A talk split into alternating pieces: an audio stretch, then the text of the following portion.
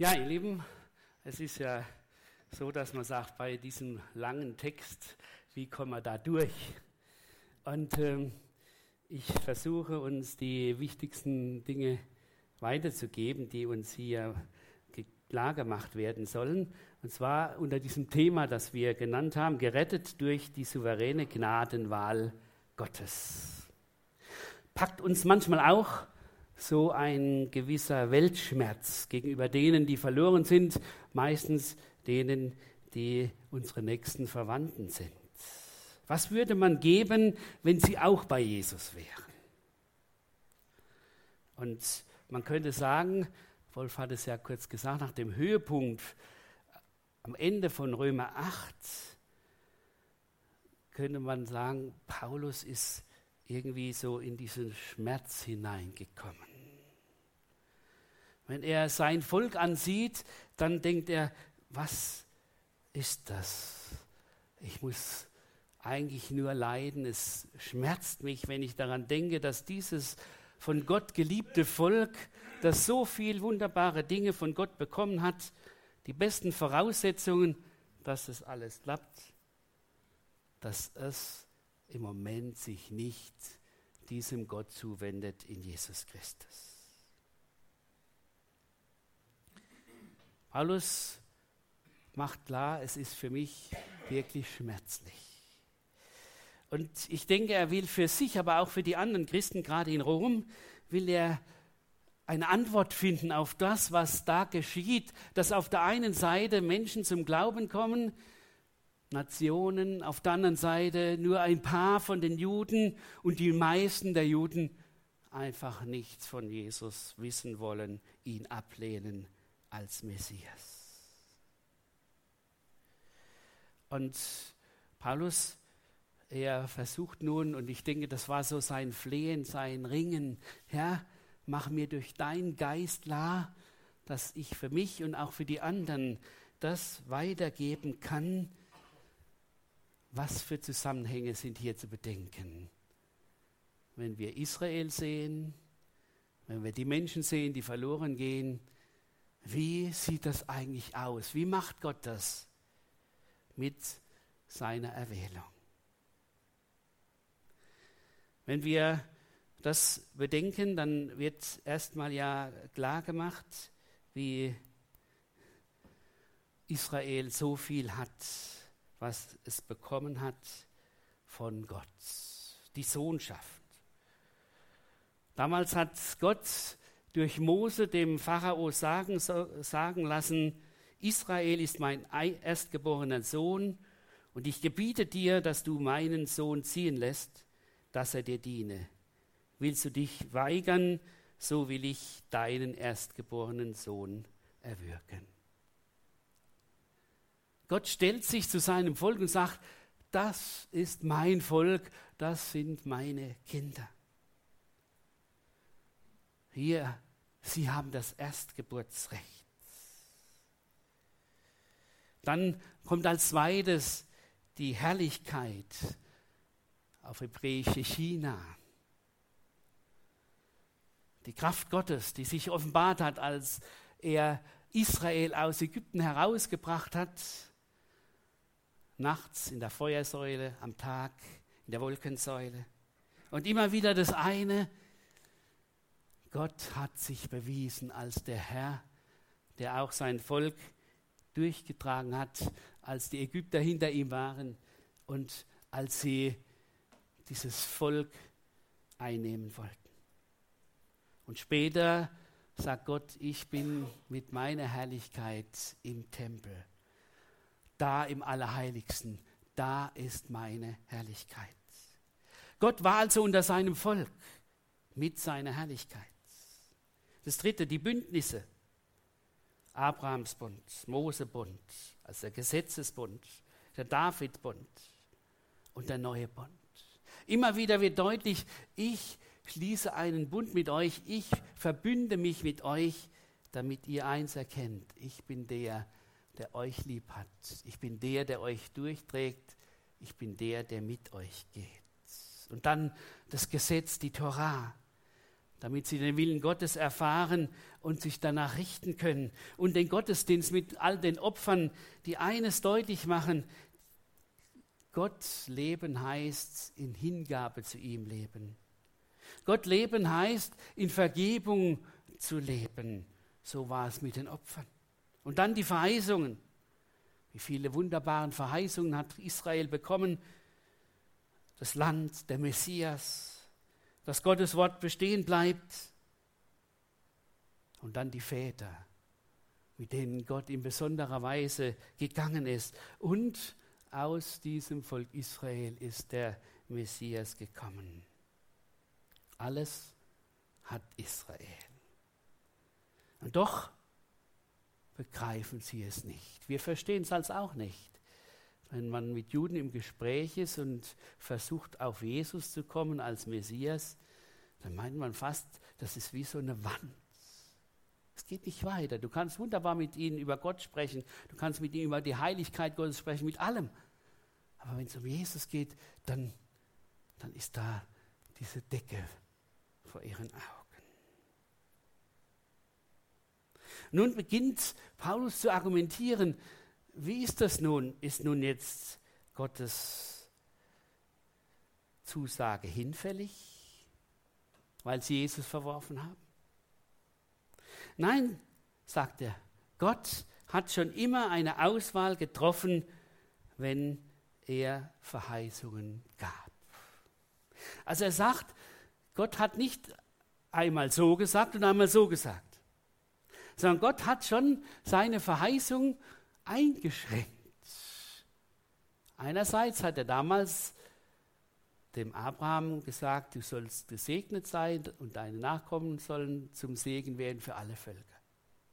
Und nachher sagt er, aber in Isaak allein soll der Segen weitergetragen werden. Es war nämlich damals so, als Abraham, als Gott zu Abraham kam und sagt, jetzt wird dein verheißener Sohn kommen, da heißt es in 1. Mose 17, da fiel Abraham auf sein Angesicht und lachte und sprach in seinem Herzen, soll mir hundert Jahre alt ein Kind geboren werden und Sarah 90 Jahre alt gebären? Und Abraham sprach zu Gott, ach, dass Ismael leben sollte vor dir. Da sprach Gott, ja, Sarah, dein Weib, soll dir einen Sohn gebären, den sollst du Isaak nennen. Damit denn mit ihm will ich meinen ewigen Bund aufrichten und mit seinem Samen nach ihm. Gott sagt, das mit dem Ismael, das ist ja recht und gut. Da hast du versucht, eine Notlösung zu finden. Aber das ist nicht meine Lösung. Und deswegen kann ich ihn nicht anerkennen. Der verheißene Sohn, den deine Frau Sarah gebären wird als Unfruchtbare und den du als Vater in der Hand haben wirst, in den Händen haben wirst als Hundertjähriger. Das ist der Sohn der Verheißung und an dem will ich meinen Segen weitergeben. So macht er also klar, nicht alle, die Nachkommen Abraham sind, sind auch Volk Israel, sondern in Isaak allein. Aber Paulus, er ist der, der noch einen drauf stellt und klar macht, es geht noch um mehr. Es geht um dieses, dass Gott beruft und zwar nie um deutlich zu machen, aha, der Mensch ist besser, deswegen ist er berufen, der ist nicht so gut, deswegen ist er nicht berufen. Nämlich jetzt kommt Paulus auf den Isaac zu sprechen, der ja nur die eine Frau hatte, die Rebekka, und die bekommen Zwillinge. Und da heißt es dann, der Ältere wird dem Jüngeren dienen. Und das ist völlig unabhängig von dem, was vorher irgendwie geschehen ist. Keiner konnte vorher sagen, also der Jakob ist besser wie der Esau. Wenn man nachher die Geschichte anschaut, muss man sagen, der Jakob war alles andere als besser wie der Esau. Er war anders wie der Esau, aber er war mindestens genauso gerissen in seiner Art, wie er versucht hat, das, was ihm von Gott geschenkt wurde, dann selber hinzukriegen. Aber Gott geht mit dem Jakob. Gott hat später für den Esau auch noch einen Segen. Aber grundsätzlich heißt es erstmal, Gott macht weiter mit Jakob. Also zwei Dinge sagt Paulus, wenn wir das bedenken. Gott trifft eine Auswahl. Er trifft eine Auswahl, indem er sagt, das, was ich verheißen habe, das gehört zu mir. Er trifft eine Auswahl, indem er sagt, das, was ich auserwähle, gehört zu mir. Nicht menschliche Leistung gehört dazu. Und dann kommt der erste Einspruch. Das kann man sich ja gut vorstellen, auch für den, für den Paulus selber und auch für uns. Dass wir sagen, ja, ja, ist denn Gott dann ungerecht? Also für unser Rechtsempfinden ist es so, ja, also wenn keiner was dazu kann, ob er jetzt erwählt ist oder nicht, ja, dann kann doch Gott auch nicht irgendwo nachher den Menschen zur Rechenschaft ziehen. Also ist Gott ungerecht. Das sagt Paulus, nein, nein, niemals. Gott für ungerecht bezeichnen, das heißt, ich erkenne Gott nicht an. Nein, Gott ist souverän und er steht über allem. Und der ist einer und jetzt kommt er, und das ist das Tolle, jetzt kommt er auf eine Sache, die wir vielleicht jetzt gar nicht erwarten. Wir würden sagen, Gott ist halt der allmächtige Gott, der heilige Gott. Und deshalb kann er machen, was er will. Was zitiert jetzt der Paulus? Der Paulus zitiert ein eine Rede, die Gott an den Mose weitergibt, ein Ausspruch, den Gott an, an den Mose weitergibt, wo es heißt, wem ich barmherzig bin, dem bin ich barmherzig und wem ich gnädig bin, dem bin ich gnädig. Ja was? Wenn wir dann den Zusammenhang sehen, in welchen Gott das dem Mose sagt, dann wissen wir Folgendes. Vorher hat Israel das goldene Kalb aufgebaut und angebetet. Und Mose tritt für sein Volk ein und macht es ähnlich wie Paulus und sagt, lieber wäre ich verdammt, als dass du dein Volk jetzt verwirfst. Vergib doch bitte diesem deinem Volk. Und Gott sagt, ja, ich vergebe ihm. Und dann sagt Mose, wenn ich aber weiter dieses Volk führen soll, dann musst du dabei sein. Wenn du nicht dabei bist, bin ich auch nicht dabei. zeig dich mir. Und dann sagt Gott, ich bin der Erbarmende, ich bin der Gnädige. Und als der Erbarmende, als der Gnädige gehe ich mit und dann kannst du dieses halsstarrige Volk auch führen, da wo ich es haben will.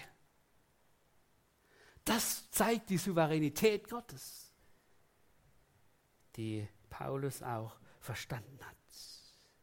Und so kommt er zu dem Schluss, dass er sagt, es liegt nicht am Wollen oder Bemühen des Menschen, sondern an Gottes Erbarmen. Und das ist noch eine stärkere Begründung als die vorherige, wo er sagt, Gott beruft nicht aufgrund menschlicher Leistung. Jetzt kommt aber noch ein zweites dazu, dass er auch noch den Pharao benennt. Und der Pharao ist ein ganz anderes Beispiel. Beim Pharao geht es ja darum, dass der Pharao alles tut, bloß nicht das, was Gott will. Sogar als die Zauberer sagen, du, das ist Fingerzeig Gottes, dass wir zwar die Wunder tun können, aber nicht mehr zurücknehmen. Da hat der Pharao sein Herz verstockt. Nein, ich werde dieses Volk nicht ziehen lassen und sie sollen noch mehr arbeiten und sollen merken, so geht es nicht. Ich bin der, der die Macht hat. Viermal heißt es und Pharao verhärtete sein Herz. Und dann gibt es dreimal die Stelle, wo es heißt, und Gott verhärtete das Herz des Pharao. Hier wird etwas deutlich von dem, dass Gott zeigt, ob ein Mensch sich mir zuwendet oder nicht, ist nicht das Erste. Aber eins ist klar, ich bin der, der jedem Menschen klar macht, dass ich der Allmächtige bin. Hier geht es nicht in erster Linie darum, weil jetzt der Pharao sich verhärtet hat, verhärtet Gott ihn, sondern hier geht es darum, dass klar gemacht wird, Gott ist der, der die Macht hat bei jedem. Er ist der souveräne Gott. Und weil er der souveräne Gott ist, kann er den einen begnadigen und dem anderen zeigt er, wenn du dich unbedingt gegen mich stellst, dann musst du auch die Folgen tragen. Dann musst du in dein Verderben rennen. Natürlich kommt jetzt der zweite Einwand. Also Gott, so kann es doch nicht sein. Kann Gott überhaupt den Menschen tadeln, wenn er doch machen muss, was er will, was Gott will? Ja? Kann das überhaupt so sein?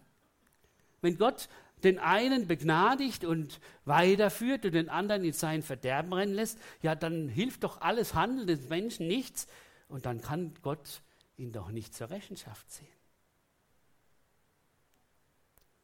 Jetzt kommt Paulus auf das Zweite, der sagt, wenn du meinst, du könntest mit Gott in Rechtsstreit treten, dann hast du eines ver ver vergessen. Gott ist dein Schöpfer. Gott ist der, der dich gemacht hat. Gott ist der, der über dir steht. Du bist das Geschöpf.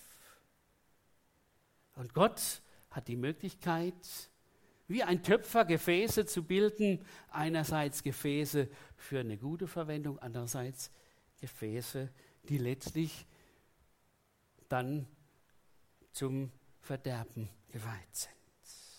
Geht es darum, dass Gott Gefäße der Barmherzigkeit macht und Gefäße des Verderbens? Nein, ich denke nicht. Es geht darum, dass Gott, und das zeigt jetzt Paulus, er sagt, schaut euch das mal an. Das Große ist, wenn Gott auch diese Gefäße des Verderbens hat, dann hat er ganz lang Geduld, bis er endlich richtet und zeigt, und ich bin der, der über allem steht. Aber was noch viel größer ist, ist dieses, die Gefäße der Barmherzigkeit, wie er die formt, wie er die verändert.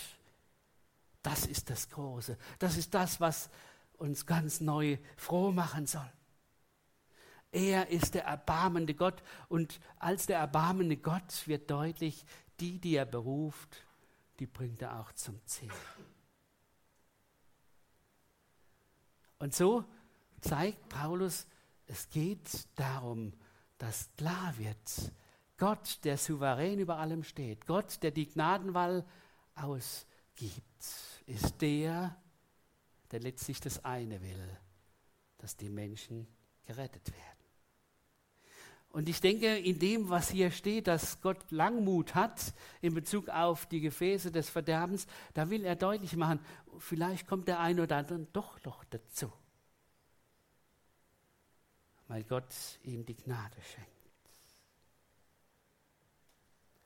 Und so begründet Paulus das nochmal mit verschiedenen Zitaten, die er dann weitergibt.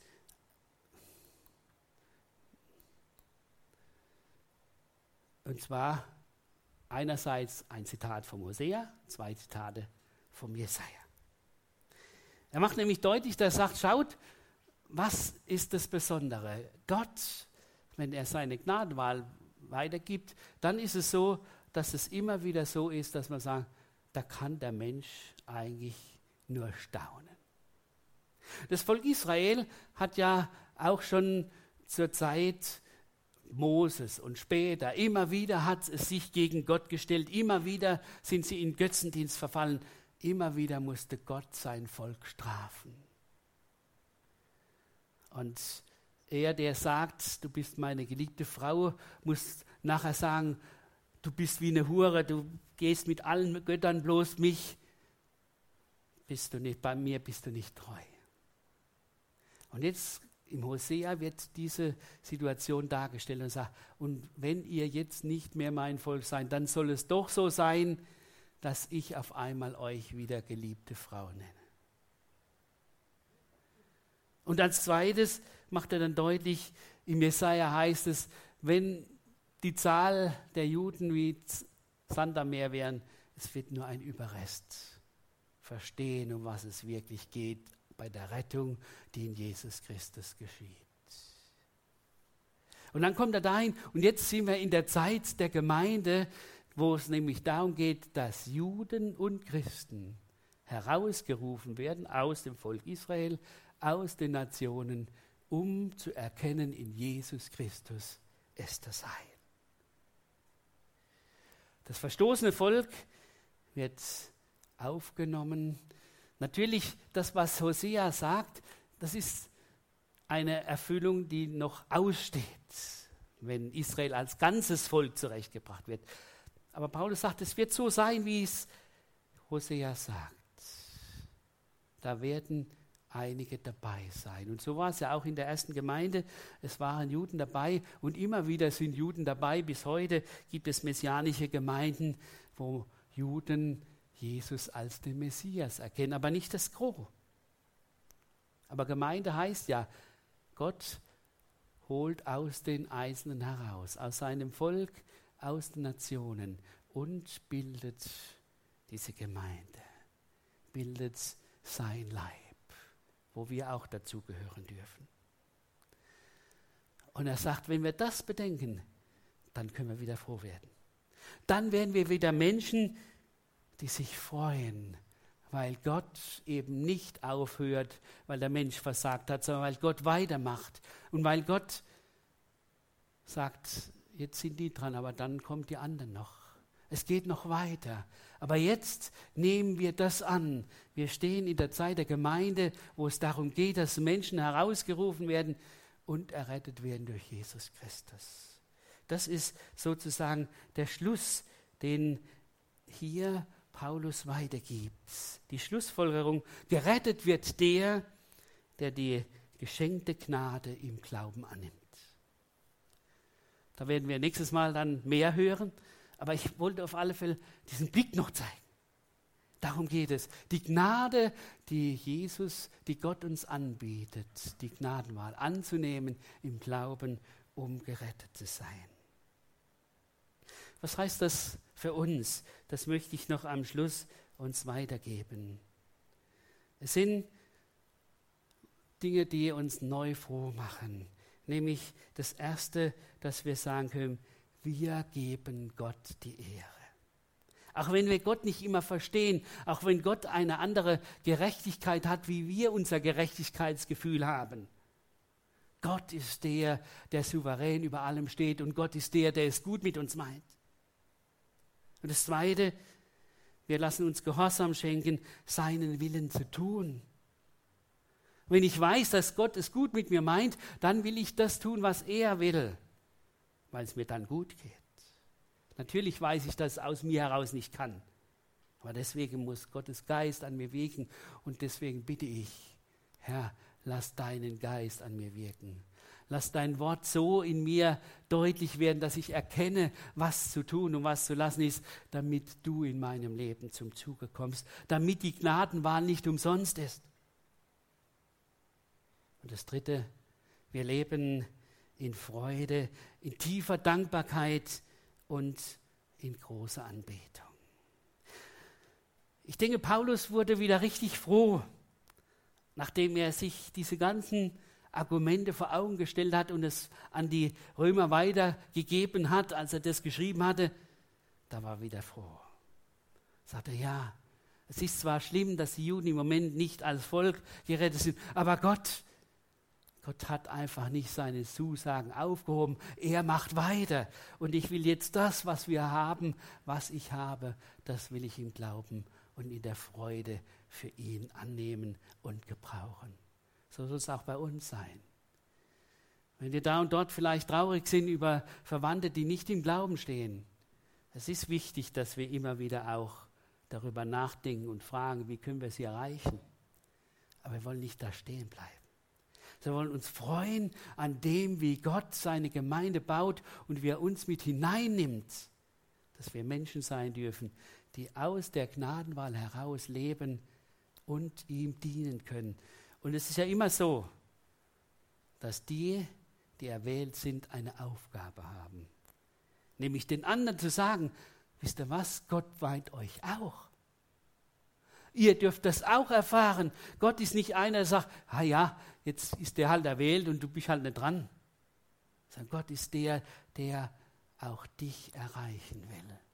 Und so sind wir als Erwählte immer solche, die die Aufgabe haben, den anderen zu sagen, Gott beruft immer noch, Gott ruft immer noch raus. Und deshalb dürfen wir froh sein. Gott ist der, der souverän über allem steht. Aber Gott ist der, der Rettung will. Gott ist der, der barmherzig ist. Amen.